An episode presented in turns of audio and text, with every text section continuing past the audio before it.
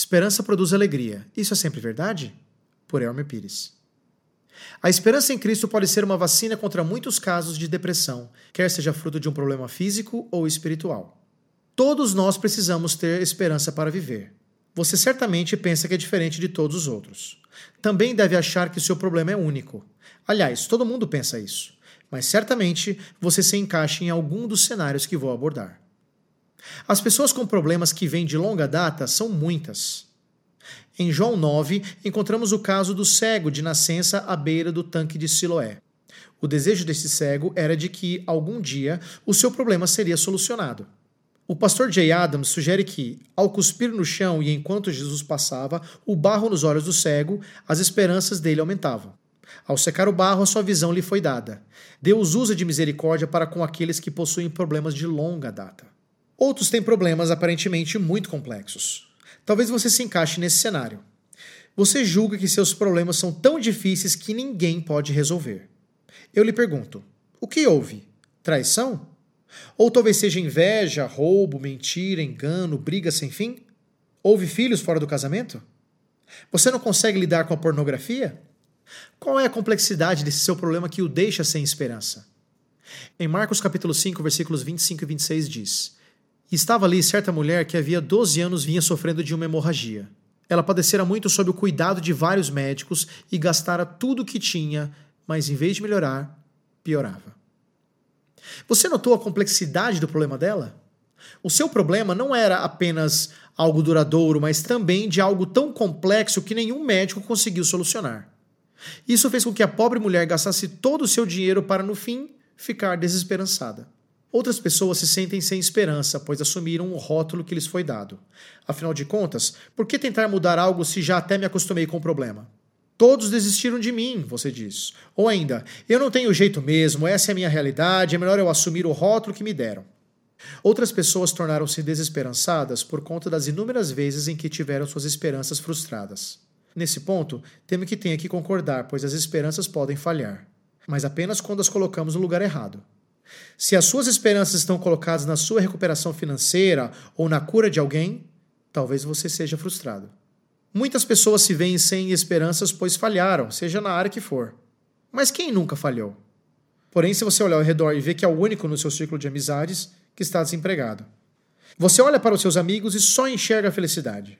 Porém, quando olha para os seus queridos, o que vê é a sua falha como filho, a sua falha como pai ou a sua falha como irmão. O que falar das pessoas mais velhas? Certamente essas precisam de algo que as anime para viver. Afinal, o que alguém com mais de 75 anos pode esperar da vida? Qual é a perspectiva daquele que não enxerga um propósito para o dia seguinte? Comamos e bebamos porque logo morreremos. Não é assim que o ditado diz? Dá para ensinar truques novos para um cachorro velho? Mas não se esqueça dos mais novos. Eles também precisam de esperanças. Ainda mais quando as suas esperanças para prosseguir têm como exemplo essas pessoas mais velhas descritas acima. Talvez seja por isso que os níveis de suicídio não param de crescer, tanto no Brasil como no resto do mundo. Isso nos leva a mais esse grupo específico de pessoas, o daquelas que estão considerando tirar a própria vida. Se você é uma delas, não faça isso, há esperança. Felizmente, muitos nunca consideram a possibilidade do suicídio, mas muitos passaram por algo que pode resultar nisso a depressão. Não podemos nos esquecer que a depressão é real. Ela pode ocorrer tanto para cristãos como para pagãos e pode decorrer de um problema físico ou de um problema espiritual. Também me recordo das pessoas que passaram por experiências marcantes: divórcio, luto, perda de emprego, de bens, de status ou de posição social. Talvez você se encaixe nesse último caso e esteja passando por momentos difíceis agora. O que quero enfatizar é que todos nós precisamos de esperança. Em meio a uma série de comandos, o apóstolo Paulo dá uma ordem um tanto quanto intrigante. Em Romanos capítulo 12, versículo 12 diz: Alegrem-se na esperança, sejam pacientes na tribulação, perseverem na oração. O que logo nos leva a questionar: o que é essa esperança da qual tanto precisamos, na qual Paulo nos diz que precisamos nos alegrar? O que ele quer dizer com isso? Como posso me alegrar na esperança? Muitos têm uma noção errada do significado bíblico de esperança. A esperança, como a encontramos na Bíblia, não é um vago desejo de que algo aconteça como um pensamento. Espero que não chova amanhã ou espero conseguir aquela vaga na entrevista amanhã. A esperança é uma expectativa segura e confiante na fidelidade e presença futuras de Deus. Ela pode ser descrita como um fundamento total da confiança e expectativa de alguém na bondade e no cuidado providencial de Deus, mesmo diante de problemas. Ou seja, a esperança é mais do que um vago anseio ou um desejo de que algo aconteça.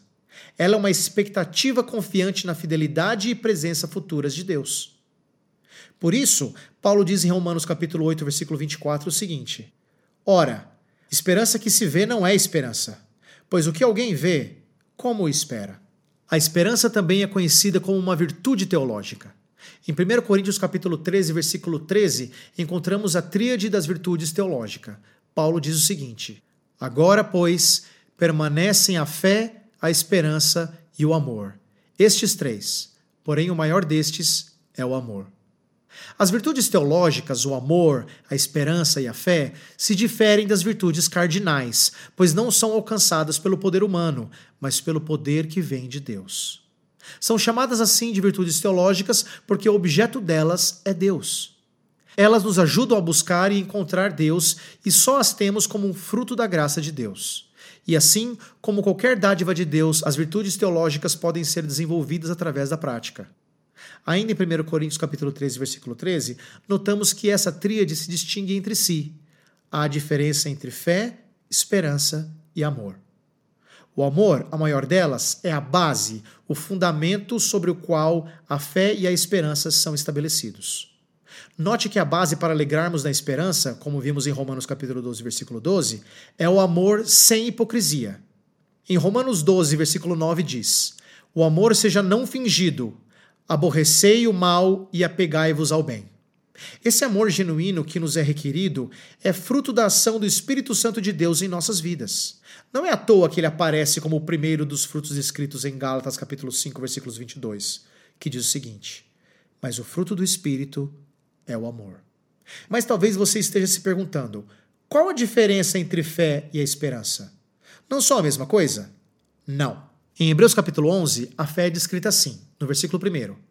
Ora, a fé é o firme fundamento das coisas que se esperam e a prova das coisas que não se veem. Logo, a fé é uma certeza, uma convicção.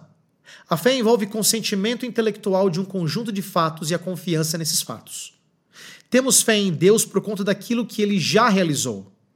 Se temos fé em Jesus, isso significa que confiamos completamente nele para o nosso destino eterno. Damos consentimento intelectual aos fatos de sua morte substitutiva e ressurreição corporal, e depois confiamos em sua morte e ressurreição para nossa salvação. Logo, a fé tem um caráter passado. Ela é baseada em algo que foi realizado. Já a esperança é diferente. O seu caráter é futuro. A esperança é a plena certeza que aquilo que ainda não aconteceu acontecerá. Ela é mais do que um vago anseio ou desejo de que algo aconteça. É uma expectativa confiante na fidelidade e presença futura de Deus. R.C. Sproul diz o seguinte, abre aspas, o conceito de esperança no Novo Testamento tem a ver com a absoluta certeza de que as promessas de Deus para o futuro acontecerão.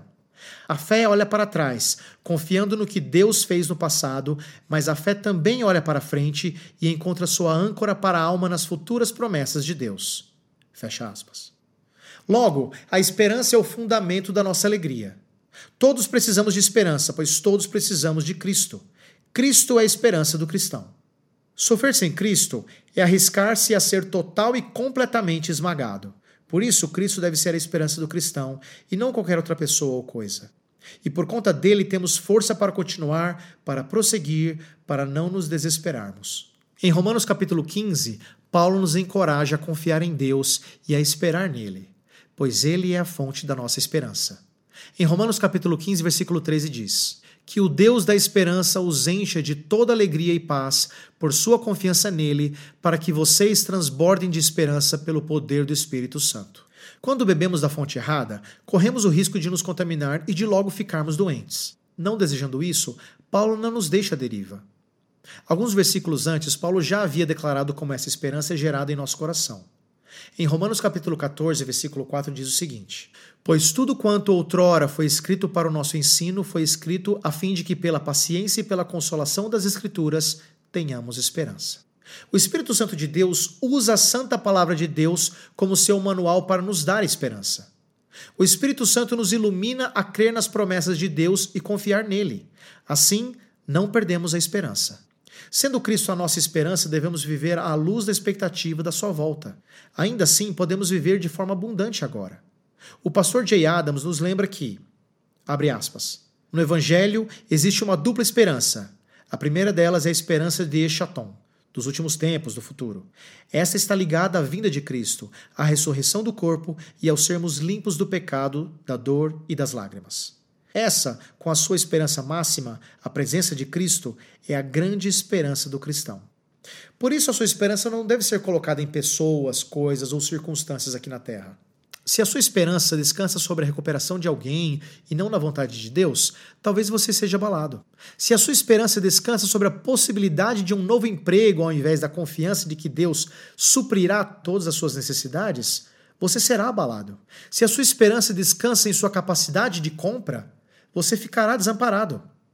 Cristo é a sua esperança. Você deve correr para Ele para receber consolo em momentos de dor. Você deve correr para Ele como fonte de suprimento, pois jamais abandonará os seus filhos. Você deve correr para Ele como quem corre para o porto seguro e não deve confiar em seus bens.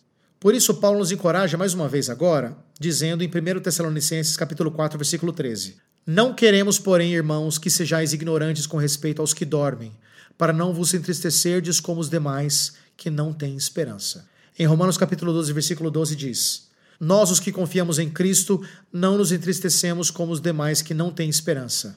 Ou seja, não nos entristecemos na desesperança, mas na certeza de que estaremos com ele, podemos nos regozijar na esperança. Além disso, há esperança para uma nova vida abundante agora. A miséria que advém de viver pecaminosamente pode ser aliviada. Viver pecaminosamente sem esperança é viver substituindo Cristo por qualquer outra coisa para tentar ter esperança. O crente pode desfrutar de paz, conforto e segurança da plenitude de Cristo vivo aqui nesta vida. Em tempos de angústia, então, quando o nosso pecado traz miséria à nossa vida, precisamos nos lembrar da esperança do Evangelho. Em 1 Pedro, capítulo 1, versículos 6 a 9, diz o seguinte: Nisso exultais, embora no presente, por breve tempo, se necessário, sejais contristados por várias provações, para que, uma vez confirmado o valor da vossa fé, muito mais precioso do que o ouro perecível, mesmo apurado por fogo, redunde em louvor, glória e honra na revelação de Jesus Cristo. A quem não havendo visto, a mais, no qual não vendo agora, mas crendo, exultais com alegria indizível e cheia de glória, obtendo o fim da vossa fé a salvação da vossa alma. E diante dessa realidade do evangelho, nos lembramos das palavras de conforto de Paulo em Romanos capítulo 5, versículos 1 e 2, que diz o seguinte: Justificados, pois, mediante a fé, temos paz com Deus por meio de nosso Senhor Jesus Cristo, por intermédio de quem obtivemos igualmente acesso, pela fé, a esta graça na qual estamos firmes e gloriamo-nos na esperança da glória de Deus. Mas Paulo não para aí e acrescenta falando sobre aqueles que têm a plena convicção da salvação em Cristo. Em Romanos capítulo 5, versículos 3 a 5. E não somente isso, mas também nos gloriamos nas próprias tribulações, sabendo que a tribulação produz perseverança, e a perseverança experiência, e a experiência esperança. Ora, a esperança não confunde, porque o amor de Deus é derramado em nosso coração pelo Espírito Santo que nos foi outorgado. Você que foi salvo por Cristo encontra essa paz, Paz com Deus por meio de nosso Senhor Jesus Cristo, de forma objetiva no aqui e agora, e isso de forma chocante, gloriando-se nas tribulações. Isso porque sabemos que o resultado final de nos gloriarmos em meio às tribulações seja a esperança. Pois, como Paulo nos ensina, a tribulação produz perseverança, ou seja, a capacidade de permanecer firme em meio aos problemas sem se entregar. E essa perseverança, por sua vez, produz experiência. Agora, note que a palavra experiência no original significa caráter. A ideia é de um caráter provado.